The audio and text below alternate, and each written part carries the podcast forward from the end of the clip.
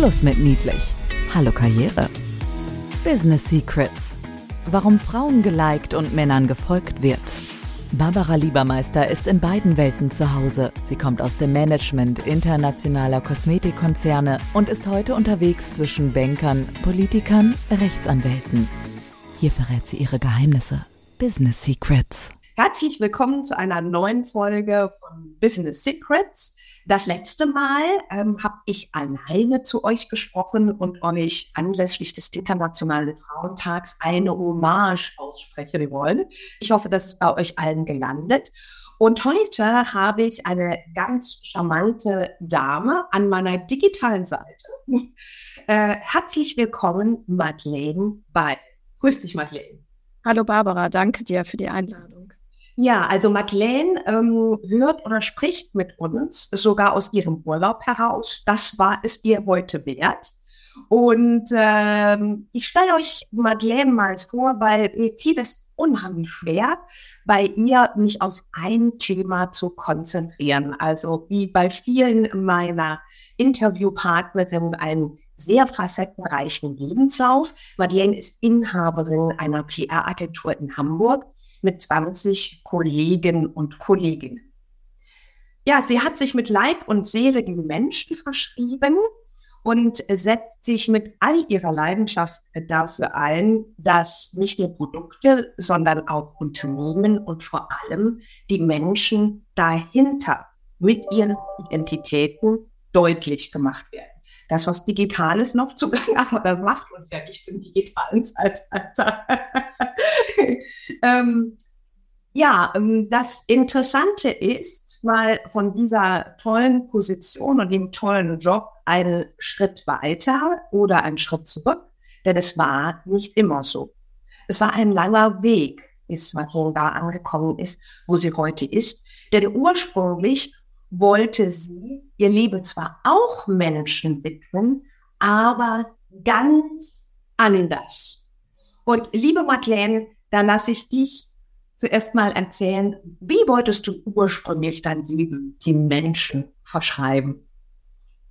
Für mich war klar, also ich glaube, seitdem ich denken kann, so seit drei, vier, seitdem ich drei, vier Jahre alt bin, dass ich Ärztin werde. Und ich wollte auch in die Entwicklungsländer gehen und habe eigentlich mein ganzes Leben hin darauf gearbeitet, dass das irgendwann passiert. Habe auch dieses wunderschöne Fach Latein damals extra gewählt, weil war ganz klar, ich werde Ärztin und habe verschiedenste Praktika seit meinem 13. Lebensjahr in Kliniken in den Sommerferien gemacht, habe Medizinbücher geliebt. Meine Eltern mussten immer mit mir in Medizinbuchhandlungen gehen und dann habe ich sie auch in den Ferien oder abends heimlich studiert.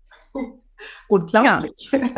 Bin heute definitiv keine Ärztin geworden, aber ich betreue allerdings Kliniken heute auch in, in, meinem, in meinem wirklichen Job.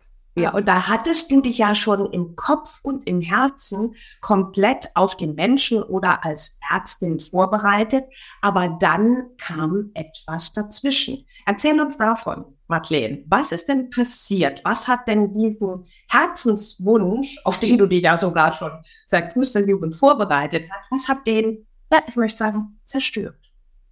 Also ich glaube, da gibt es zwei, zwei Komponenten, aber die, die größte ist auf jeden Fall, dass ich einen Lehrer hatte, einen Deutschlehrer, der ähm, ja sehr toxisch mit mir auf jeden Fall umgegangen ist, meinen Selbstwert angekratzt hat, vielleicht sogar ein Stück weit zerstört hat und äh, ich auch kurz vor dem Abitur noch die Schule wechseln musste. Mir war gar nicht klar, ob ich überhaupt noch Abitur machen kann wurde sehr schlecht in diesem Fach, was mein Lieblingsfach war, weil für mich habe ich das immer damit verbunden, die Psyche des Menschen kennenzulernen, was für mich genauso wichtig war. Für dann ja auch später mein Medizinstudium eigentlich. Und äh, ja, dann habe ich die Schule gewechselt, habe dann Abitur gemacht, aber fing dann leider an dem Praktika an, dass ich immer wieder Panikattacken bekommen habe, vor allen Dingen in den OP-Seelen, was ich früher eigentlich geliebt habe. Und dann habe ich mich gegen das Studium entschieden und wie das so viele gemacht haben, wusste ich nicht, was ich tun sollte. Also fing ich BWL an zu studieren. Mhm.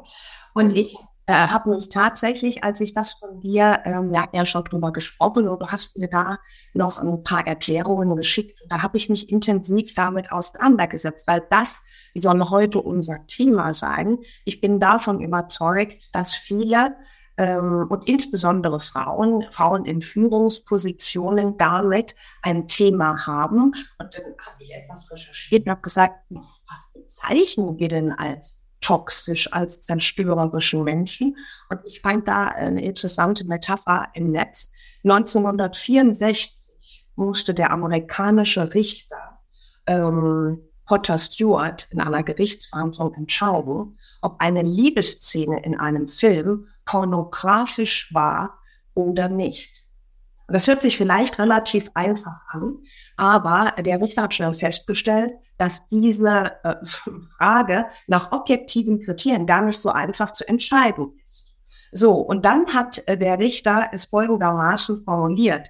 Ich weiß, dass es Pornografie ist, wenn ich es sehe. Und genau so ist es mit toxischen Menschen. Es ist gar nicht so einfach zu beschreiben, was tatsächlich einen toxischen Menschen ausmacht. Aber ich denke, wir merken alle relativ zügig, wenn wir es mit einem zu tun haben. Und äh, ich könnte mir sogar vorstellen, die eine oder andere Hörerin hat es im Kopf, hat sogar ein Bild ähm, vor sich im Kopf, wenn sie sagt, ah, okay, hatte ich echt ein mieses Gefühl im Bauch nach dem Gespräch oder der Kontakt hat mir nicht gut getan.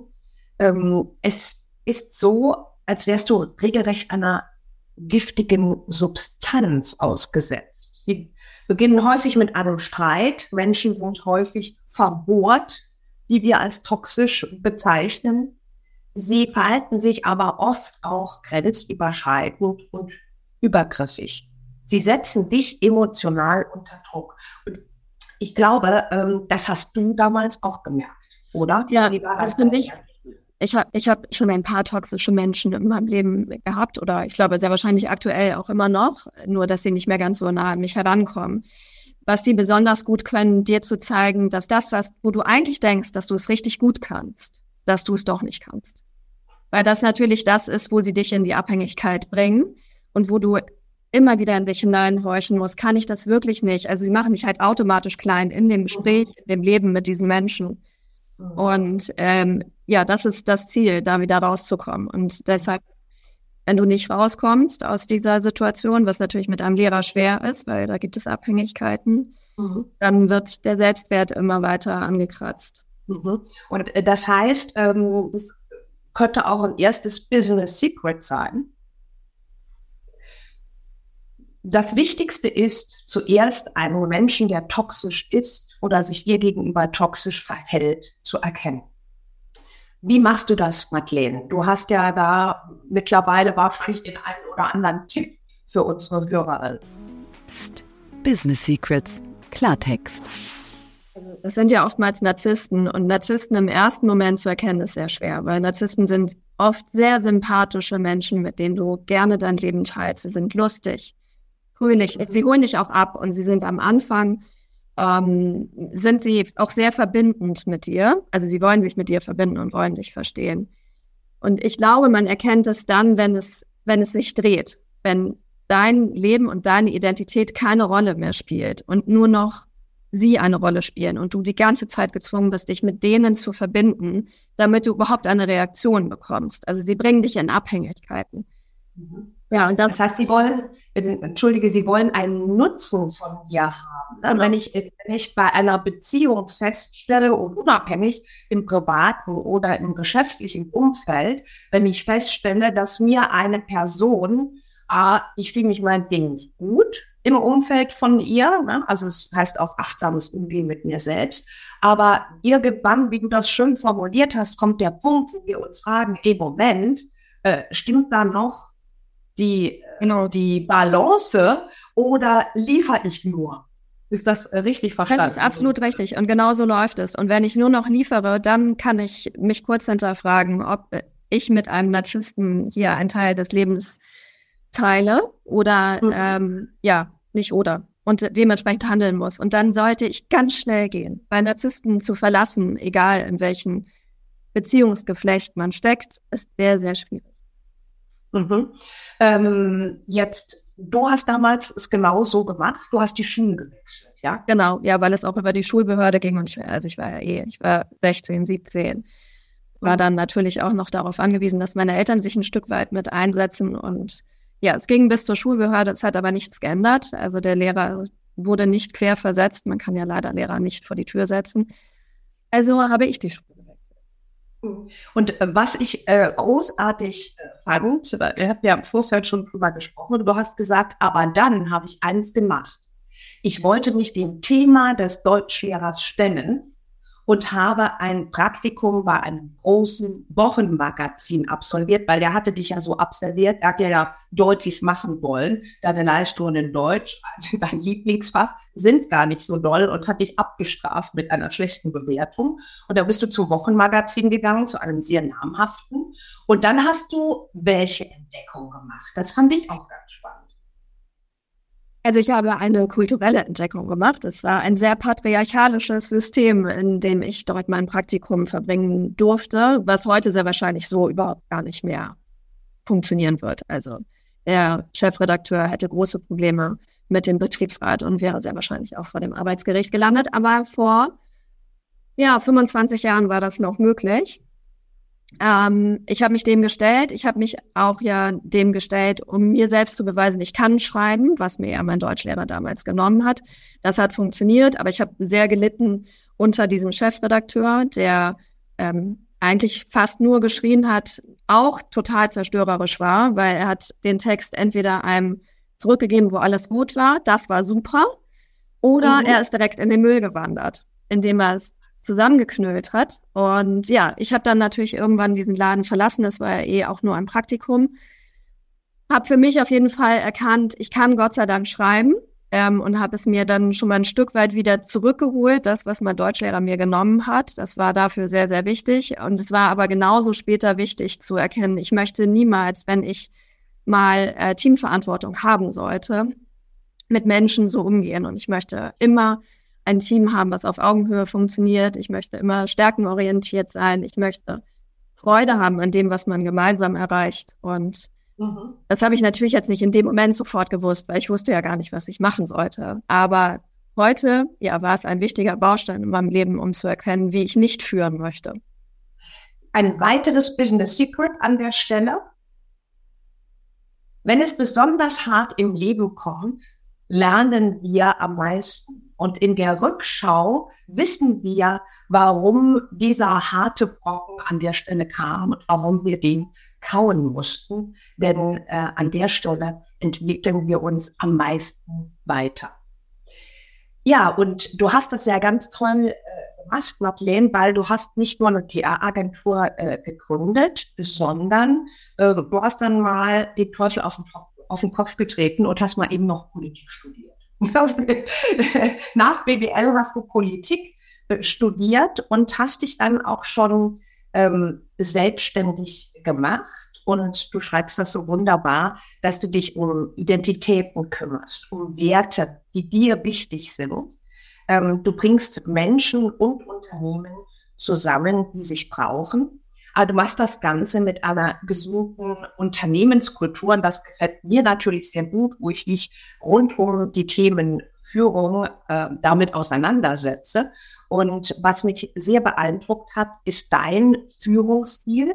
Du hast dazu ja auch mal was ganz Tolles geschrieben. Ich konnte nie nachvollziehen, dass irgendjemand dir nachsagt, dass du nicht schreiben kannst. Ich war total berührt von der ersten bis zur letzten Zeile. Und äh, zwei Dinge ähm, sind mir da aufgefallen.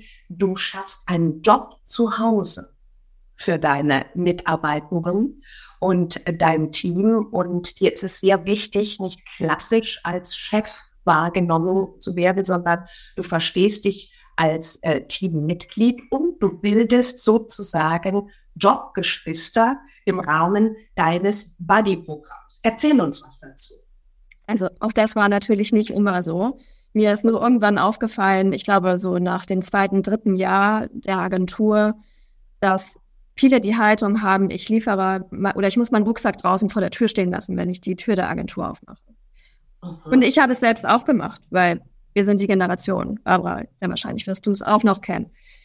Das äh, professionell sein bedeutet, Privatleben hat vor der Tür des Büros zu warten, bis ich wieder rausgehe. das war so. Das heißt, wir hatten gar keine wirkliche authentische Begegnung. Also es war immer nur ein Teil des Menschen, was wir uns jeweils gezeigt haben. Und das fand ich so wahnsinnig anstrengend, weil ähm, man sich auch gar nicht wirklich einschätzen konnte. Und ich glaube auch nicht daran, dass man komplett in seiner Stärke sein kann, wenn man einen Teil von sich über zwölf Stunden an der Tür abgeben muss. Mhm. Also haben wir das irgendwann aufgelöst. Da gab es auch verschiedene Situationen. Das war natürlich nicht von jetzt gleich. Ich habe mir das überlegt, sondern auch da gab es dann die, den ein oder anderen Konflikt, der dazu führte. Und ja, und dann fing ich an, mich mit Frederic Laloux zu beschäftigen, der ja eigentlich so der, der Papst äh, von New Work ist. Und ähm, merkte, dass das eigentlich total meins ist, weil ich auch nie die klassische, typische Chefin war, die Ansagen gemacht hat, sondern ich habe mich eher auch als Beschützerin, das war eigentlich immer meine größte Aufgabe, die ich auch heute noch sehe, die Beschützerin für meine Kolleginnen, gerade für, für die Jüngeren, wenn es mal ähm, schwieriger wird. Und von, von, von dieser Haltung heraus ist dann äh, etwas Professionelleres entstanden, also so, dass wir dem Ganzen eine Struktur gegeben haben und die die übergeordnete Struktur ist, dass wir einen Job zu Hause haben. Das heißt, jeden Tag geht es darum, dass wir uns auch wohlfühlen. Wir haben zum Beispiel einen Happy Friday, wo wir uns nur die schönen Dinge de, der Woche erzählen, weil in unserem Job, mhm. wir kümmern uns sehr viel um Krisenkommunikation. Das heißt, jeden Tag geht es heiß her. Und es geht um viele Krisen und Konflikte und da vergisst man manchmal das Schöne am Leben. Das finde ich, das finde ich toll, weil das beobachten wir gerade im Moment unternehmensübergreifend äh, wegen digitaler Transformation. Dann kommt Covid, dann kommt der Ukraine-Krieg, genau. äh, dann kommen all diese, die Menschen sind müde für Negativbotschaften. Und wie kann ich mir denn diesen Happy Friday bei euch vorstellen? Macht ihr dann eine Stunde oder äh, macht ihr das spontan oder ist das ein fest eingerichteter Zyklus? An dem Freitag immer von 10 bis 11 erzählen wir uns gut Gedanken. Hilf mir mal. Also, das ist jeden Freitag. Das ist total gesetzt, darf nicht ausfallen. Startet meistens zwischen halb sechs, viertel vor sechs mit Bier, Wein, Limonade, Wasser, Tee, je nachdem, wie man so drauf ist oder wie der jeweilige drauf ist. Wir haben alle ein Buch wo wir das reinschreiben. Also auf jeden Fall mindestens die Top drei und dann tragen wir uns das nacheinander vor. Daraus entsteht natürlich manchmal auch ein Gespräch zwischen den Einzelnen, weil sie ähnliche Erlebnisse hatten. Ähm, das dauert also jetzt allmählich, wir sind heute schon 25, dauert das auch gerne mal über eine Stunde. Mhm. Dann kann es vorbei sein, aber es kann auch sein, dass wir versacken, was oft in den harten Lockdowns passiert ist digital, dass jeder mit seiner ja. Weinflasche vor, ja. vor dem Laptop saß. Je mehr Wein, desto länger links. Genau, genau. Und dann war es irgendwann so 10 Uhr kalt. Also es war aber ja. sehr Gutes, was wir auch transformieren konnten in, ähm, in die Lockdown-Phasen. Also dafür war ja. das super, was digital mhm. natürlich genauso funktioniert. Und äh, das, äh, das finde ich ganz toll mit diesem Buch. Heißt das, jede äh, deiner Mitarbeiter äh, oder Mitarbeiterinnen ist angehalten, sich über die Woche hinweg im Buch, Buch zu führen, ey, was ist heute Tolles passiert, so dass sie genügend Stoff haben? Ja, also da sind wir natürlich sehr unterschiedlich. Ich gehöre zu denen, die das erst Freitag um äh, fünf machen oder um Viertel nach fünf. Mhm. Ja. Ich sage das nicht zwischendurch ein, aber es gibt auch äh, gut strukturierte Menschen, die jeden Tag ja. ihre Gedanken da eintragen. Das gibt's auch, ja. Das ist großartig. Und zu dem Onboarding-Prozess ja. bei uns gehört hat, dass jeder dieses kleine Büchlein bekommt und ihm auch erklärt wird, warum man dieses Büchlein hat. Und du darfst, du darfst dich dem nicht widersetzen. Natürlich kannst du da auch in der Runde sitzen und nichts vortragen. Wir hatten auch eine Kollegin, aber die hat mich irgendwann anders entschieden und macht das jetzt auch mit. Die dachte am Anfang, wir haben eine kleine Klatsche. Das hat mhm. was recht ähnliches, wie ihr so tickt. Und heute ist sie ein großer Fan. Sie hat es dann ihrer Freundin erzählt, die Psychologin ist. Und sie hat gesagt, nee, das machen die schon genau richtig. Mach das mal mit, das tut dir gut. Ja. Großartig. Und äh, die Jobgeschwister beziehungsweise das Buddy-Programm, willst du da auch noch einen Satz zu sagen? Also wir haben ein Mentorenprogramm, was Schrägstrich bei uns Buddy-Programm ist, ähm, oder was, was ja bei uns irgendwann diesen Namen bekommen hat.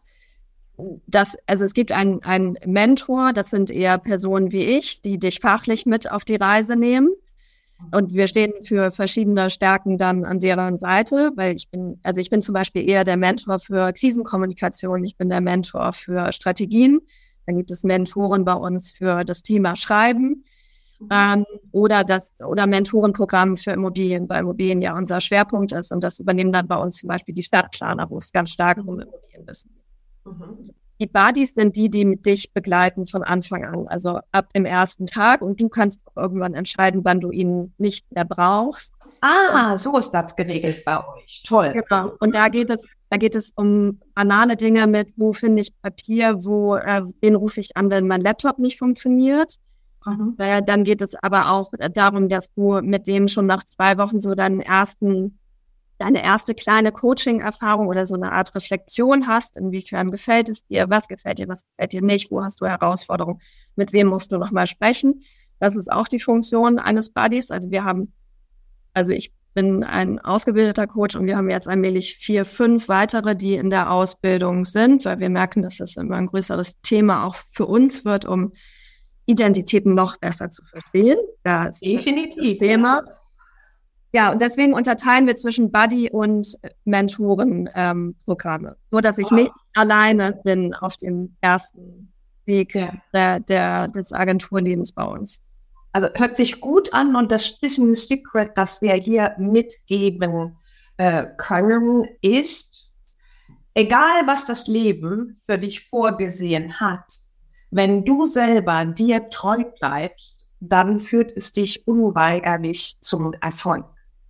Das sehe ich an dir, ähm, liebe Madeleine. Und ich habe ähm, zum Schluss noch zwei Fragen an dich. Was gibst du den anderen mit auf den Weg, wenn sie toxischen Menschen begegnen? Also wichtig ist, dass die Leidenschaft, die man in sich spürt, weiter die Leidenschaft bleibt. Und wenn ich mich nicht sofort von dem toxischen Menschen trennen kann, such dir andere Menschen, wo du deine Leidenschaft leben kannst was mhm. dich automatisch in deinen Selbstwert wiederbringt. Ja, und dann nimm die Beine in die Hand und verlasse diesen toxischen Menschen. Und wenn es nicht alleine geht, dann ähm, mit Hilfe. Toll. Das ist das eine. Und was ist dein Lebensmotto, liebe Madeleine? Vielleicht können wir da auch noch was draus lernen. Also für mich ist wahnsinnig wichtig, mutig zu sein, ähm, immer wieder und sich auch permanent zu hinterfragen, wo brauche ich wieder Mut. Ähm, ich zum Beispiel mag es überhaupt nicht vor vielen Menschen zu sprechen oder mochte es früher über null ähm, und stelle mich seit fünf, sechs Jahren dieser Situation immer wieder. Und heute frage ich mich, warum war das eigentlich mal so schlimm? Genauso, dass ich die Schule gewechselt habe, dass ich ähm, die Agentur gegründet habe und ich hatte nie großartig Angst davor, eigentlich zu wachsen. Also ich war immer im, im Urvertrauen. Dennoch weiß ich, musste ich wahnsinnig mutig sein und habe mhm. ja auch zwei weitere Firmen gegründet. Dann ist für mich wichtig zu lernen, ähm, jeden Tag. Ich, ich verkomme, wenn ich nicht lernen darf. Ich habe auch Ausbildungssperren bei uns in der Agentur, weil ich eigentlich jedes Jahr eine weitere Ausbildung mache. Aber ich glaube, dass das Leben zu lernen und ähm, die Welt zu entdecken, um besser alles verstehen zu können, die unterschiedlichsten Identitäten. Ganz wunderbar und ganz herzlichen Dank für diese vielen Impulse und Inspirationen, liebe Madeleine. Und herzlichen Dank auch, liebe Hörerinnen und Hörer. Und wir freuen uns, dass ihr dabei wart. Und wenn ihr das nächste Mal wieder dabei äh, sein wollt, und natürlich findet ihr alles zu mir und natürlich zu Madeleine im Netz. Bis ganz bald. Tschüss. Danke dir, Barbara. Ciao. Business Secrets. Warum Frauen geliked und Männern gefolgt wird. Mehr Geheimnisse gibt's in den Büchern von Barbara Liebermeister. Effizientes Networking und digital ist egal. Oder online. Barbara-Liebermeister.com. Business Secrets. Psst. Weitersagen.